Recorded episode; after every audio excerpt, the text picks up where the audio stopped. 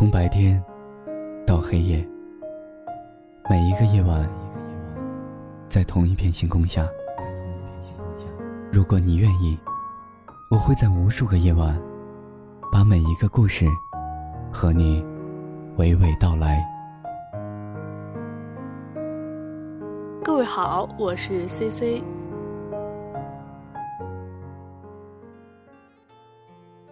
在我们的一生当中，你可能会有你的亲人、爱人、朋友来陪伴着你，但是在最长的时间里，你还是和你自己在一起。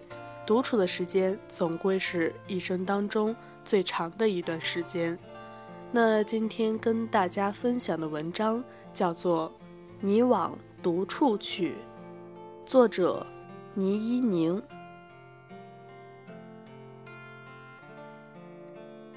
我妈说，住我们前楼的老太太离婚了。她少说也有七十了，精瘦苍白，夏天常穿一身水蓝色，像一团被晕开的蓝墨水；冬天罩着沉重的羽绒服，每走一步都是种较量：是人撑起衣服，还是衣服把人拖垮？喜欢在阳台上放越剧段落听，边修剪花草枝叶边轻声跟唱。他养一种不知名的粉色小花，专在盛夏里开，开起来满树披挂。花有五瓣儿，小而羞怯，花梗细长，如美人垂头。最特别的是，同一枝上开出的花有红有白。异常芬芳，是那种把夏日夜晚浓缩其中的甜香。很多老太太喜欢逮住邻居打招呼，问晚饭吃了吗？前段时间去哪儿了？问怎么好久不见你太太？她不一样，哪怕在窄窄的石径上狭路相逢，也只是互相点点头，不亲热，但也从不让你难堪。她的丈夫是个退役军人，虽然这么个称呼放在老人身上有些滑稽，可他真是个典型的直男啊！善喝酒，喜吆喝，时常呼朋唤友，在阳台上放声朗诵毛主席诗词。黄昏时分，有年轻夫妻带小朋友出门散步，他一碰上。就把小孩子高高举过头顶转圈，父母紧盯着那软软的一团，生怕稍有闪失，又抹不开面子，还要一叠声催促小朋友叫爷爷。这种其乐融融的困境，常是由他来点破的。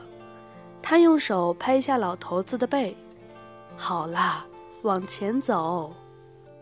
然后他恼怒的眼神里朝邻居点点头。这小幅度的举动像一串密码，暗示了他早年的性情和教养。等到下一次碰见熟人，老头子像领导视察一样大声问好时，他不作声，像少女一样默默盯着自己脚尖。这可能是周围居民都喜欢他的原因吧。老是一个万能的托词。当肉身拽着你飞快下沉时，人都能清醒感知到，在时光面前的衰朽和不堪一击。这种无力感固然会引发一尊还酹江月的磊落感慨，但更多人选择了跟岁月撒泼，一屁股坐在地上，拒绝用不再硬朗的脚腿跋涉到下一个目的地。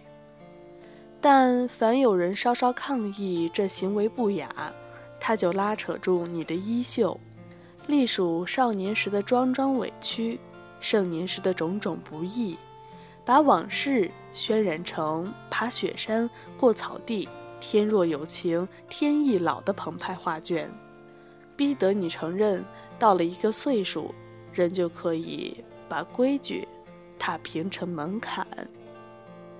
就这样吧，还能怎么样呢？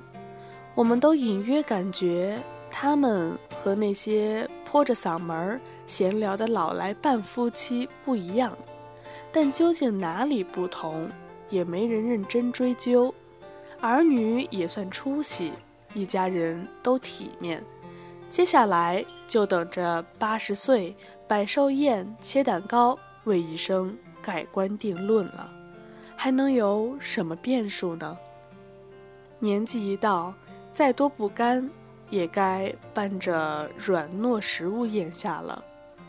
我见过很多老年人，明明年轻时男耕女织，男的在外耕人家的责任田，女的在家织自己的遮羞布，仍然把不堪过往美化成了激情燃烧的岁月。明明只是搭伴过日子，连水洗碗都要争执，仍然在金婚时。哽咽不已，说：“下辈子，如果我还记得你，这并非虚伪。沉默成本太高了，一辈子苦也苦过来了，忍也忍下来了，就索性骗自己说，我完成了自己满意的一生吧。都看得到终点线了，何必再质疑？最初是想游泳，而不是赛田径呢？”可是，老太太离婚了，净身出户，和子女断绝了关系，独自去租了一个小户型，过的日子和从前别无二致，就少了一个动辄摔杯子的老头子。那他们小孩子怎么讲？我起身剥了个橘子，没挑好。酸涩的味道在口腔里弥漫开来，我皱着鼻子闭了闭眼。还能怎么讲了？丢死人了呀！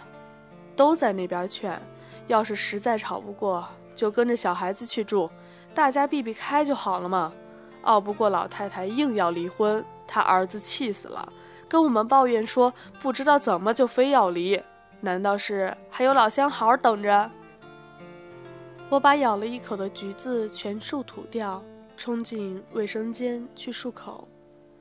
我妈在那端绘声绘色地给我讲后续。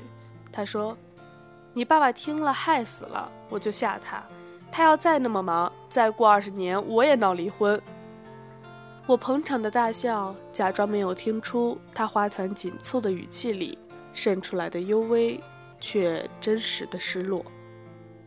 我离家已经两个月了，爸爸辗转于各城市，他的闲暇时间是怎么打发的呢？我没有问，也不敢问。他一贯的刚强，连生病做手术都能自己签名找护工，过后轻描淡写一句带过。只是上一次，我刚想挂断电话，就听那头传来清脆的琴键声。他说：“你不在，钢琴。”都落满灰了，我索性跟你的谱子自己练。我把手指从结束通话键上挪开，又同他扯东扯西了好一会儿，却唯独不敢问一句：“妈妈，你真的快乐吗？”这问题太矫情，又缺乏意义。不快乐又能怎么样呢？子女不添乱。丈夫能挣钱，不就是大多数人眼里的岁月静好、现实安稳了吗？那些收拾碗筷时没来由的怅惘，独自逛街时袭上来的寒意，甚至失眠到凌晨三点的懊丧，都是人生毫无益处的副产品。他们只该成群结队地侵袭诗人的笔尖，平凡人需要的。是不假思索的浅尝辄止的快乐，但毕竟有人不甘心，把人生总该写首像样的诗误会成了把人生活成一首像样的诗，于是漏洞百出，于是自损八百，却让人在立冬的时节触碰到了一点娇憨的暖意。他的勇气是在哪儿攒成的呀？是蓦然盯着脚尖时吗？是在越剧天仙配的唱段里吗？是在那酿满甜香的花簇里吗？是要攒够多少勇气呀，才能不计漫长一生的浩荡成本，不顾儿女的议论眼光，选择重新来过？那不是放弃了一套房子或者一群儿女，而是放弃了给人生一个虚假的圆满句号的权利。哪怕已经看到了彼岸，哪怕听见了观众席上的鼓掌，哪怕精疲力尽，很想入港，可是当我知道那不是我要的岸的时候，我还是掉头往苦海里去。